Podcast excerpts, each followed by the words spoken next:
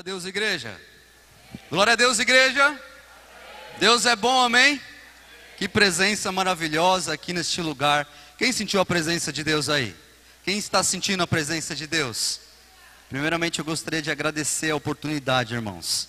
É de praxe a gente fazer isso, mas ah, muito obrigado, pastor Vini, pastora, aos pastores da casa. Para mim é uma honra estar com a família CVC aqui. E eu só tenho a agradecer a Deus. É, é nítido a graça de Deus sobre a vida de vocês. Tem coisas que os sábios não explicam, mas os céus explicam.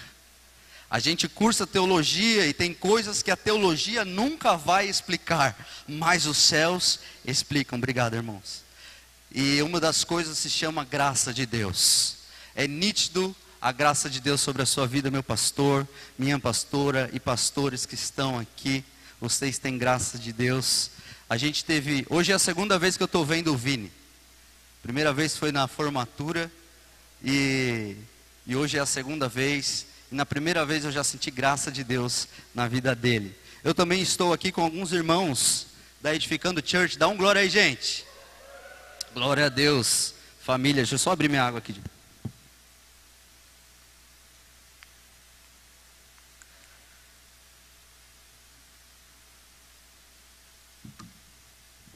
Dá um glória. Lá na igreja eu sempre falo, dá um glória, que aí eu bebo um gole d'água. Então, irmãos, muito obrigado por nos receber aqui neste lugar. É, eu falei para o Vini ali atrás, ninguém faz nada sozinho. Ninguém vai conseguir alcançar o Guarujá sozinho. É tão bom ver o reino em movimento. É tão bom ver pessoas, pastores, que vivem o reino de Deus e não simplesmente a denominação. É muito bom estarmos pelo reino e é isso que o Senhor está nos movendo cada vez mais em Guarujá. Uma igreja unidas e unida pelo reino de Deus. Amém? Meus irmãos, eu tenho uma palavra simples, porém poderosa, porque sempre a palavra de Deus é poderosa. E eu fiz uso do texto base da conferência, segundo a Timóteo. Eu gostaria que todos abrissem as suas Bíblias na carta de Paulo a Timóteo. Segundo Timóteo capítulo 1,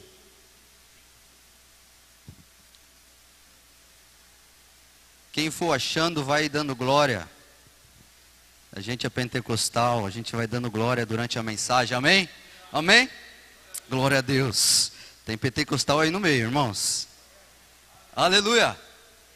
Glória a Deus. Vamos ficar em pé para ler a palavra do Senhor, amém? 2 Timóteo, capítulo 1. Eu vou ler versículo 1 a 7, mas depois eu vou vir parando durante a mensagem, amém, irmãos? E diz assim: Paulo, apóstolo de Cristo Jesus, pela vontade de Deus, segundo a promessa da vida que está em Cristo Jesus. A Timóteo, meu amado filho, graça, misericórdia e paz de Deus Pai e de Cristo Jesus, nosso Senhor. Dou graças a Deus a quem sirvo com a consciência limpa, como os que serviram, como como os serviram os meus antepassados, ao lembrar-me constantemente de você, noite e dia, em minhas orações. Lembro-me das suas lágrimas e desejo muito vê-lo, para que a minha alegria seja completa. Recordo-me da sua fé não fingida, que primeiro habitou em sua avó Lloyd e em sua mãe Eunice.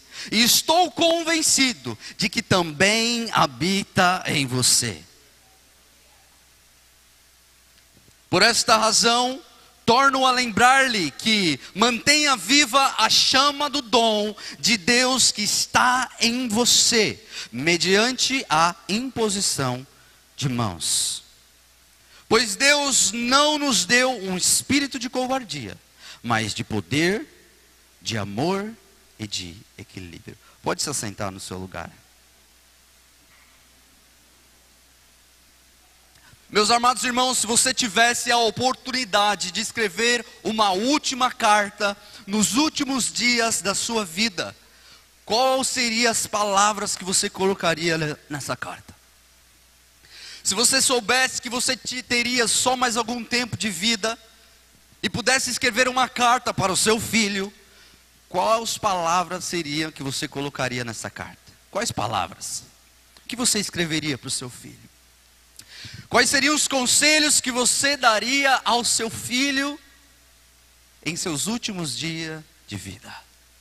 Paulo escreve essa carta ao seu filho na fé, e ao segundo Timóteo ele está escrevendo dentro de uma prisão que consequentemente depois ele ia morrer. Então essa carta é tão poderosa porque é a carta de um pai para um filho. Essa carta fala de paternidade. Essa carta fala de um pai mostrando os seus desejos, os seus cuidados para um filho. E agora é muito interessante como Paulo começa essa segunda epístola, meus irmãos. Cada versículo é poderoso, porque a gente lendo esta carta com essa perspectiva, muda a história. A gente consegue sentir, quem sabe, aquilo que Paulo estava sentindo. Quando a gente lê a carta entendendo que é um pai aconselhando um filho, a gente muda a perspectiva de como nós lemos a carta. Então, cada palavra é poderosa. Por isso, eu falei com os irmãos que eu ia pouco a pouco, compartilhando versículo a versículo. E, meus irmãos, o que me chama a atenção aqui no versículo 3 e ele fala assim: dou graças a Deus a quem sirvo com a consciência limpa, como serviram os meus antepassados. Ao lembrar-me constantemente de você, de dia e de noite, em minhas orações. E aí ele continua: lembro-me das suas lágrimas. Lembro-me de suas lágrimas. Ele não falou, eu lembro dos momentos de alegria que nós tivemos. Quando ele está falando, eu lembro de suas lágrimas, Paulo está falando, eu sei dos momentos difíceis que você enfrentou. Quando Paulo está falando, eu lembro de suas lágrimas, Paulo está falando, eu sei de todas as suas aflições. Quando Paulo está falando, eu lembro de suas lágrimas, ele está falando, filho, eu te conheço intimamente. Irmãos, quais são os seus amigos, os seus irmãos que você conhece não só nas festas, que você conhece não só nas festas de comemorações, de final de ano, no Natal, da virada de ano, no aniversário, no aniversário do filho e da filha? Quais são os seus amigos que você conhece as lágrimas? Irmãos, nós precisamos aprender com esta carta e também, além de fazer uma auto-reflexão, de pensar quais são os amigos que eu conheço as lágrimas. Quais são as pessoas que realmente eu estou cuidando? Quais são as pessoas que eu sei as dificuldades que eles estão passando? Dá um glória, irmão. Esse negócio de pregar eu estou aprendendo, irmãos. Tem que beber uma água, molhar a garganta. Meus irmãos, quais são os amigos que nós conhecemos as lágrimas? Tem pessoas que às vezes sentam ao nosso lado na igreja e está chorando escondido em casa. Tem pessoas que estão sofrendo do meu lado e eu não sei quais são as lágrimas dessa pessoa. Do meu lado, sentado no banco ao lado de mim, na igreja, e eu não sei quais são as lágrimas que ele está passando. Porque às vezes na correria a gente entra e sai, mas às vezes não olha nem no olho. Porque o senso de comunidade, a gente carrega isso no nome, somos uma comunidade. A comunidade precisa olhar no olho um do outro. O pastor falou isso aqui agora. Irmãos, na nova aliança, sim, o Senhor colocou pastores, mestres, doutores, líderes, glória a Deus, e é verdade, mas na nova aliança o Senhor fala: vocês são sacerdócio real, nação santa, povo adquirido, existe um poder que está nós, existe um poder que nós carregamos especialmente, irmãos. Não menospreze o dom que há em ti, não menospreze o pouco que Deus colocou em suas mãos. Só leva esse pouco para Jesus. Porque quando o menino levou cinco pães e dois peixinhos para Jesus, ele levou para a pessoa certa. Ele não pegou os cinco pães dele e os dois peixinhos e falou: Olha só, vocês não têm o que comer e eu tenho. Eu estou cheio de dom. Não. Ele pegou os seus dons e ele entendeu: não são meus. Esses dons não são meus. Eu vou levar para a pessoa certa. Porque o único que multiplica é Jesus. A gente precisa pegar e entregar a Ele. Irmãos, lendo a Bíblia, a gente vai conversando com o Espírito Santo, que é o melhor mestre. Amém, igreja? E ele, na passagem dos talentos, Jesus contando, ele fala que ele emprestou. Às vezes nós carregamos alguns dons, e glória a Deus por isso, porque o Senhor colocou isso em nós, em cada um de nós. Mas é fato que o Senhor emprestou esses dons, Ele é um investidor, irmãos, a fim de que nós multipliquemos esses dons. Sabe, os meus dons não são meus, irmãos, com exceção do dom de línguas que é para edificação própria. Os meus dons, tudo aquilo que o Senhor colocou como qualidade em você, não é para você, é para o outro, é para servir a igreja. Ele emprestou com a esperança que você multiplique. Ele vai voltar. Aquele que entregou os dons vai voltar. Ele está à porta para voltar. Ele está prestes a voltar. Nós somos a igreja da última hora. Nós somos a igreja da última geração. Irmãos, nós temos que se apossar. O Pai falou: "Pede-me as nações e a eu te darei". Pede-me as nações. Quantas quais são as suas orações? Como que está a tua oração no secreto? Irmão, se a minha oração no secreto tem a ver, assim, Pai, abençoa minha casa, me prospera, Senhor, abençoa minha família, abençoa meu filho, abençoa minha esposa. Irmãos, eu não estou muito crente, porque eu estou inserido em um reino. Ele fala assim: Eu te dei a sua família, ore pela tua casa, mas eu tenho uma família gigantesca que eu estou te dando. Pede-me as nações, e eu vou te dar por herança. Sabe, a mentalidade do reino, ela é ampliada, irmãos. Porque na nossa mentalidade é com foco, a nossa mentalidade é reduzida, é micro. Sempre o plano de Deus vai ser maior, sempre o plano de Deus vai ser além das nossas forças. Por quê? Porque é pela graça. Mas felizes são aqueles que escolhem os planos de Deus. Amém? Então, irmãos, nesse versículo 4, falou muito ao meu coração quando eu estava eu, eu orando em casa. Sabe, eu conheço as suas lágrimas, Paulo falou. E ali, a palavra é uma espada de dois gumes, né, pastor? Ela corta. E eu comecei a refletir. Quem são as pessoas que eu conheço as lágrimas? Quais são as pessoas que eu conheço as lágrimas? Quais são as pessoas que eu sei as aflições que elas estão passando? Em contrapartida, igreja, em contrapartida, o Senhor falou que nós devemos amar a todos. Mas, meus irmãos, quais são os seus amigos que conhecem as suas lágrimas? Nós devemos amar a todos. Jesus amava a todos, íntima compaixão, movido por íntima compaixão, ele curava a multidão. Mas ele tinha doze, mas ele tinha três, mas ele tinha João porque ele sabia que quem chorava com ele, quem está chorando comigo, irmãos, quem está chorando comigo, é aquele que no dia da alegria vai estar tá junto comigo. Quem está hoje chorando junto comigo, as minhas aflições, as minhas dores, são as mesmas pessoas que na hora da alegria são as primeiras que eu vou querer lembrar. Porque no dia que eu estava chorando, ele estava do meu lado, ela estava do meu lado. E aqui, meus irmãos, está uma das melhores ferramentas de evangelismo. Vocês sabiam disso? É um segredo. Um segredo do reino. Viva as lágrimas das pessoas que estão do seu lado. Morreu alguém, tem alguém sofrendo com algo, vá levar a palavra de Deus naquele dia. Nunca mais essa pessoa vai esquecer. Porque no dia do choro, são poucos que estão do lado. Uma das melhores ferramentas de evangelização do reino no dia das lágrimas, você do lado. Às vezes você não vai falar nada, só de estar do lado já vai fazer a diferença. Amém? E aí ele continua no versículo 5: Recordo-me da sua fé não fingida, que primeiro habitou em sua avó Lloyd e em sua mãe Eunice. E estou convencido de que também habita em você. Aqui também é poderoso muito poderoso. Porque aqui, irmãos, está falando de geração. Nem todos têm essa oportunidade boa de, desde a sua avó, ser crente.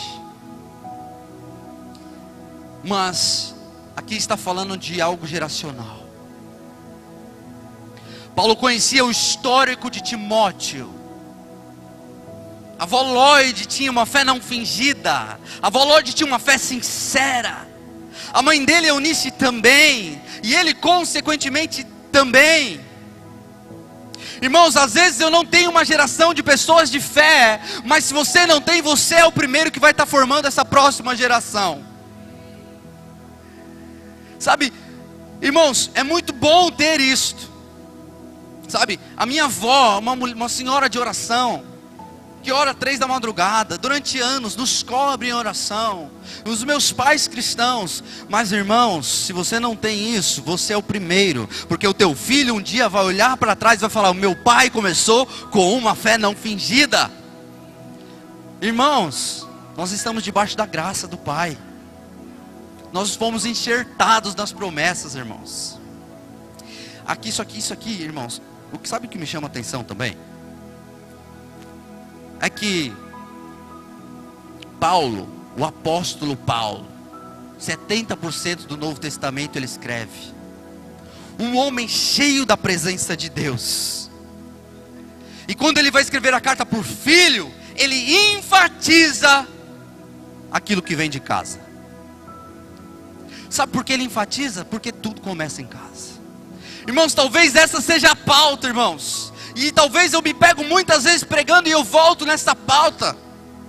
Mas porque isso é uma verdade bíblica muito, muito explícita na Bíblia.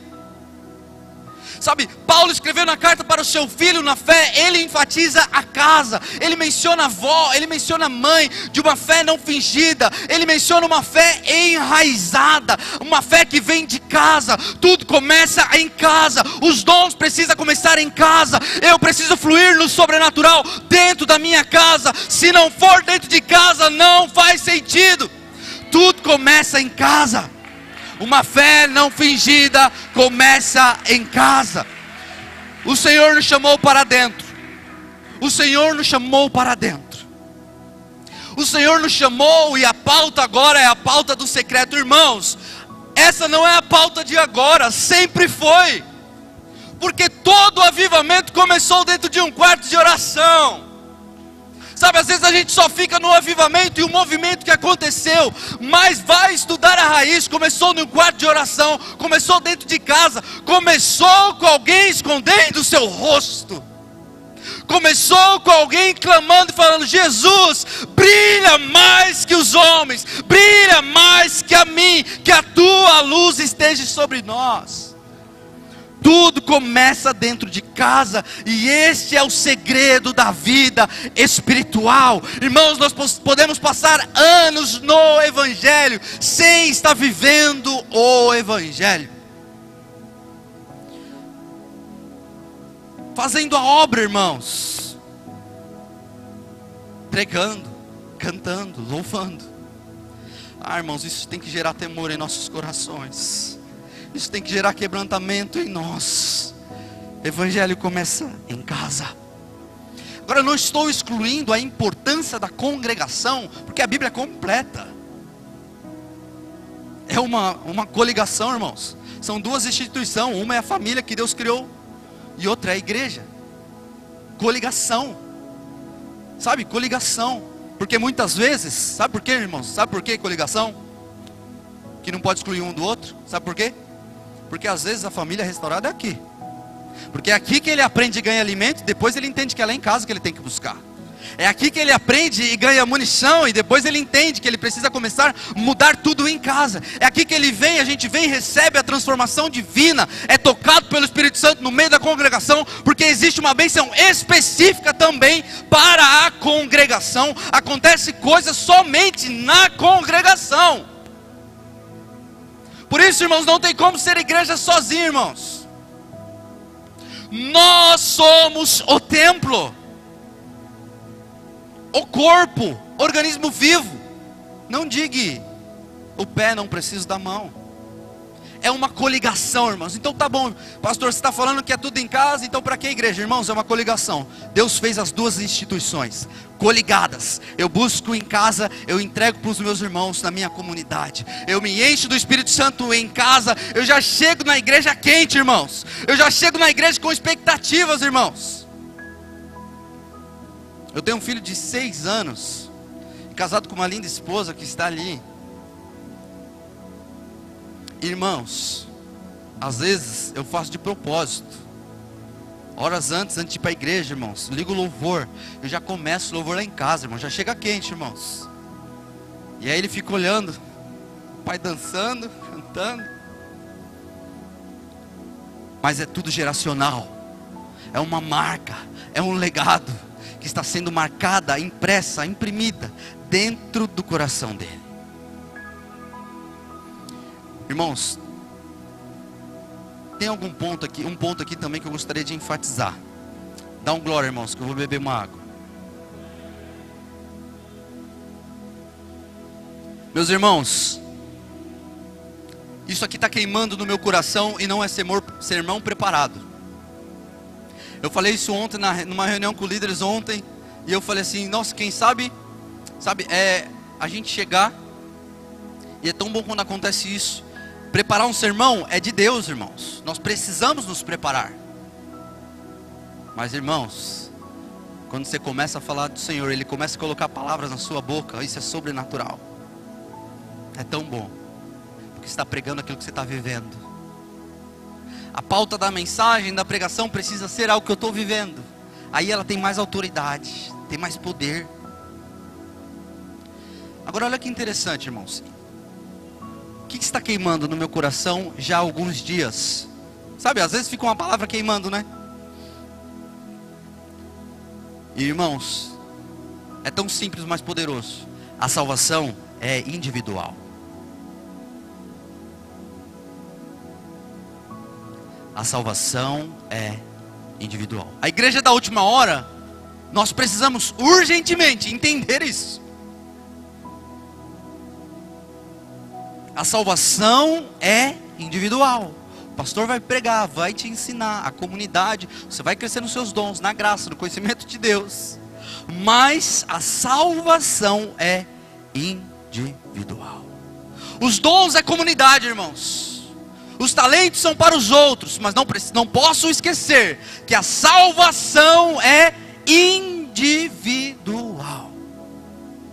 E esse secreto, esse individual, irmãos, nós precisamos tomar muito cuidado, irmãos. É por isso que o Senhor institui pastores, líderes, pessoas sérias, para que a gente não se perca no nosso secreto, irmãos. Para ter instruções. Sabe por que eu estou falando isso? Sabe por que eu estou falando isso? Porque o vídeo da internet, o pastor que está pregando na internet, glória a Deus por quem está na internet, amém? Glória a Deus pelas mídias sociais, é uma ferramenta, amém ou não? Mas irmãos, você que está em casa, vem para a igreja. Deus vai falar com você sim, mas vem para a comunidade, vem viver igreja. Porque da internet eu não consigo conhecer as suas lágrimas. Irmãos, pode ser o pastor mais conhecido da internet, irmãos, que perigo, porque nós estamos vivendo a geração da informação, um monte de vídeo, um monte de gente, a internet dando voz para todo mundo e qualquer um, irmãos. Um monte de coach pregando o evangelho, irmãos, eu não sou contra a ferramenta coach. Mas nós precisamos ter cuidado, porque nenhum deles vai estar próximo de mim para conhecer as minhas lágrimas. Irmãos, a internet é uma bênção, a ferramenta é uma bênção, mas eu preciso estar próximo de pessoas que estão conhecendo as minhas lágrimas. As pregações do YouTube é uma bênção, mas eu preciso estar no meu secreto com Deus, porque a salvação é individual. Eu preciso entender que a salvação é individual. Eu não posso levado por qualquer vento de doutrinas. Eu não posso ouvir uma mensagem aqui no YouTube que fala sobre isso, eu vou ouvir outra que fala sobre aquilo. Irmãos, quem conhece as suas lágrimas, ouça Ele. Ouça aquele que conhece as suas lágrimas. Dê autoridade para esses falar em suas vidas. Irmão, meu Deus, um glória, irmãos. Não estou falando contra, irmãos, mas quem vai ter autoridade para falar na minha vida é quem conhece as minhas lágrimas. Glória a Deus pela, pela ferramenta, mas irmãos, a salvação é individual. Eu preciso crescer na graça e no conhecimento de forma sólida. Quanto maior o prédio, maior é a estaca. Quanto maior o projeto que nós temos para dar o start, mais profundo nós temos que estar na presença de Deus.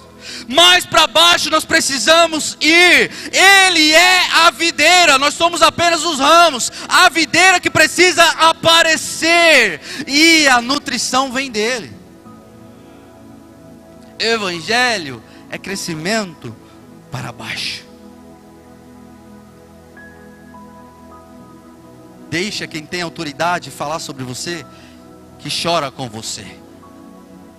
Irmãos, porque é tanta heresia, irmãos. E porque às vezes a pessoa tem uma autoridade na internet, a gente acata aquilo. A salvação individual, cuidado. Cuidado com as falsas doutrinas. Cuidado com as falsas doutrinas. E isso é uma das coisas que Paulo enfatiza em 1 Timóteo. Primeira coisa que ele começa a enfatizar: cuidado com as falsas doutrinas. Parece verdade, é convincente, mas não levam para os céus.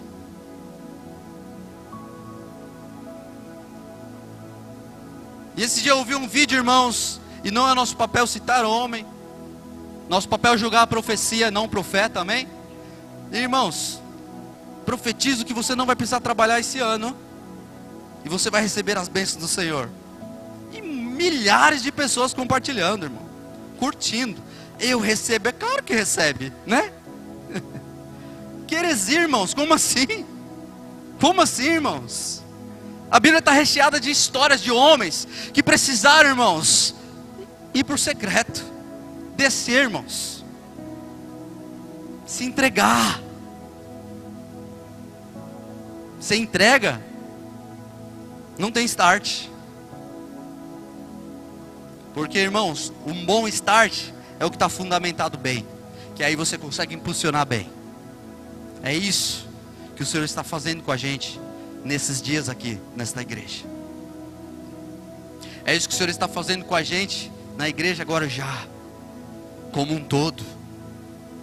Irmãos, durante a ministração aqui da Yasmin, glória a Deus pela banda da Yasmin, que bênção. Sempre sou ministrado por vocês. Tamo junto.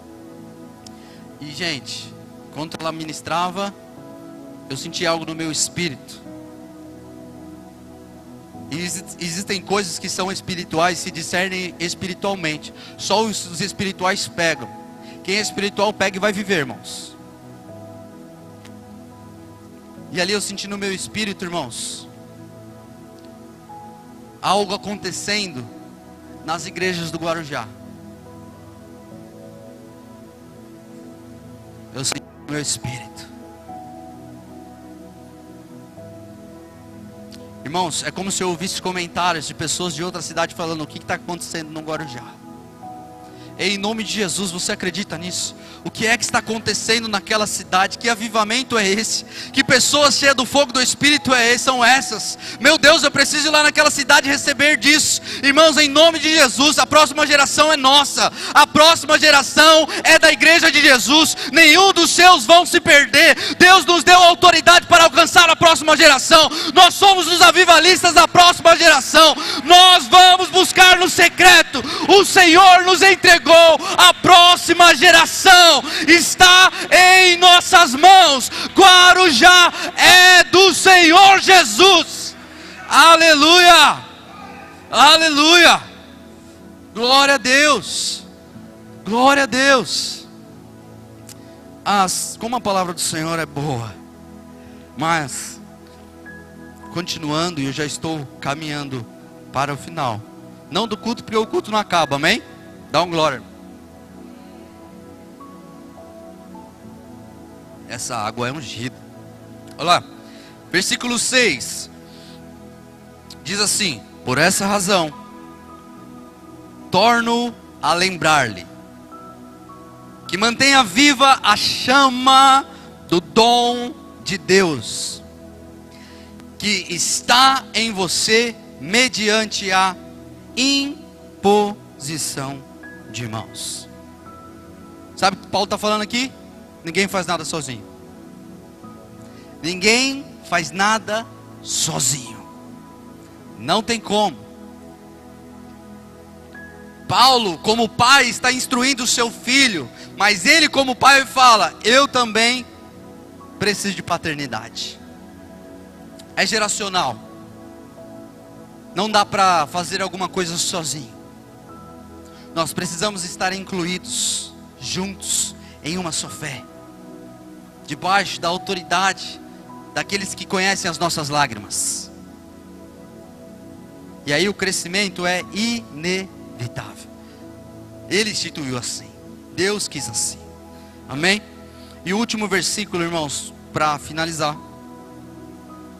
Também não menos poderoso. Diz assim: Pois Deus não nos deu um espírito de covardia ou de medo, em outras traduções, ou de temor, mas de poder, de amor e de equilíbrio. Que poderoso, né? Olha aqui. Não no espírito de covardia ou de medo, mas de poder, de ousadia e de equilíbrio, de amor e de equilíbrio, e de, de amor e de equilíbrio. Poder, amor e equilíbrio. Fala comigo, poder, amor e equilíbrio.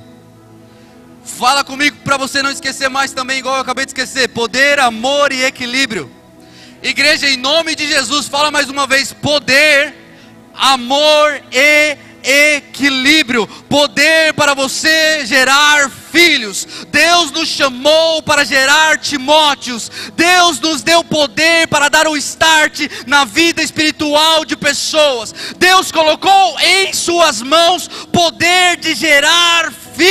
Agora, irmãos, crianças não podem gerar filhos, só adultos espirituais geram filhos. Deus nos deu poder, crescimento, vida no secreto, amor para cuidar dos filhos, irmãos, porque não adianta somente gerar e colocar no mundo. Uma geração de órfãos de pais vivos, uma geração de profetas que profetizaram e abandonaram e viraram as costas. Não, Deus não nos chamou para isso. Ele nos deu poder para gerar, mas Ele também nos deu amor para cuidar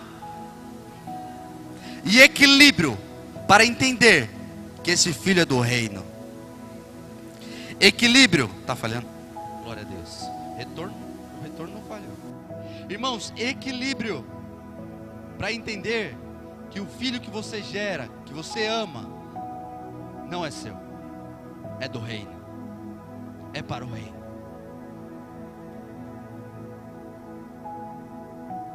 E entendendo que os seus filhos espirituais são para o reino, você não vai formar ele um filho, você vai formar nele um pai. Porque o sucesso da paternidade não é formar um bom filho, o sucesso da paternidade é fazer dele um bom pai. Porque essa é a logística, esta é a forma que o pai trabalha, e é assim que ele faz para continuar crescendo o reino. Poder para gerar filhos, amor para cuidar dos filhos, para chorar junto para entender as lágrimas, para ter vida espiritual com esse filho. E equilíbrio para fazer dele também um pai. Fique de pé no seu lugar em nome de Jesus.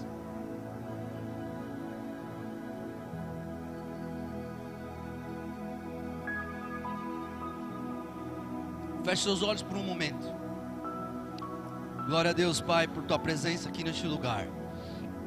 Sabe, Pai, sabemos que o Teu Santo Espírito se move aqui nesta casa, neste lugar, Como é bom estar numa casa, Senhor, que a gente já entra sentindo a tua presença. Como é bom entrar numa casa que a gente já entra e sente que o mestre já está. Ah, Senhor, porque onde teu espírito está, aí há liberdade, Senhor. Todas as prisões, Pai, todo o espírito, toda a alma, Senhor, presa nessa noite. Todo filho que quem sabe está com sentimento de órfão, se seu pai te deixou, eu quero profetizar sobre a tua vida, sobre a tua história, que ele vai fazer de você você um pai que vai gerar muitos filhos. Toda orfandade nós declaramos em nome de Jesus falência. Toda necessidade de atenção, de aparecimento, nós declaramos que você recebe agora o bálsamo de filho. Ei, você tem um pai. Ei, somente ele precisa te ver ele já te ama muito, Ele chora as suas lágrimas, Ele conhece as tuas lágrimas, cada lágrima. O Deus que vive e vê, tirando todo o sentimento de órfão, toda a dependência emocional. Ei, você carrega algo que é dos céus, tesouros em vasos de barro Existe um poder que está em você. Existe um start que o Senhor está dando no seu coração essa noite. Ei, não deixe de pegar esta palavra de Deus. Pegue essa mensagem no teu espírito agora. Ei, em nome de Jesus, comece a levantar a sua voz e fala com seu pai agora nesse momento. Em nome de Jesus, comece a dar lugar para o Santo Espírito no seu coração. Não são os coaches que vão mudar a sua vida, meu irmão. Irmãos, é uma bênção, mas o que muda a vida do homem é o Evangelho de Jesus Cristo. O que muda a vida do homem é o secreto com o Pai.